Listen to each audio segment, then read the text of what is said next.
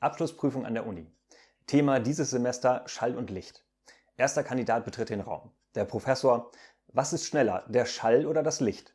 Der Student, das Licht. Der Professor, schön. Und wieso? Der Student, wenn ich das Radio einschalte, dann kommt erst das Licht und dann der Ton. Der Professor, raus. Der zweite Kandidat, dieselbe Frage. Antwort, der Schall. Der Professor, wieso denn das? Der Student, wenn ich meinen Fernseher einschalte, kommt erst der Ton und dann das Bild. Raus! Der Professor fragt sich, ob die Studenten zu dumm sind oder ob er die Fragen zu kompliziert stellt. Der dritte Kandidat. Sie stehen auf einem Berg. Ihnen gegenüber steht eine Kanone, die auf Sie abgefeuert wird. Was nehmen Sie zuerst wahr? Das Mündungsfeuer oder den Knall?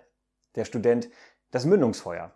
Der Professor frohlockt und fragt, können Sie das auch begründen? Der Student druckst und meint dann, naja, die Augen sind doch weiter vorne als die Ohren.